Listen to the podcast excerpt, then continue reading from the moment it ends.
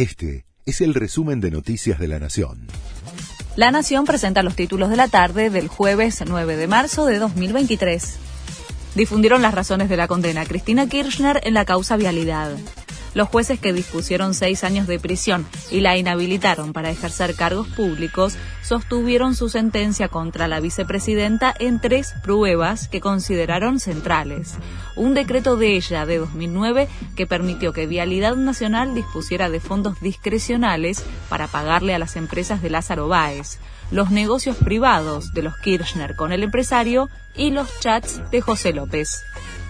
El gobierno descarta suspensiones masivas de clases ante la ola de calor extremo. Hay que ventilar, tener clases en el patio, pero hay que ir a la escuela, aseguró el ministro de Educación, Jaime Persic.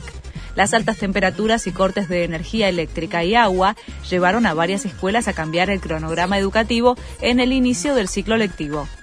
El gobierno autorizó la compra de 60 pistolas Taser que fueron adquiridas por la policía de la ciudad lo dispuso la titular de la Agencia Nacional de Materiales Controlados. Se trata de un reclamo de la administración de Rodríguez Larreta que volvió al centro de la discusión pública tras el homicidio de la oficial de la policía de la ciudad, Maribel Salazar.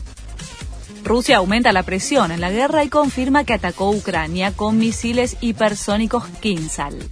Moscú aseguró que el ataque involucró armas aéreas, marítimas y terrestres de largo alcance y alta precisión incluido el sistema de misiles hipersónicos Kinsal, que tiene una autonomía de más de 2.000 kilómetros. Este misil, que fue utilizado en el ataque sobre Kiev esta mañana contra objetivos militares y civiles, tiene la capacidad también de poder transportar ojivas nucleares y convencionales. Lali, distinguida en la legislatura porteña. La cantante recibe hoy el diploma que la galardona como personalidad destacada en el ámbito de la cultura.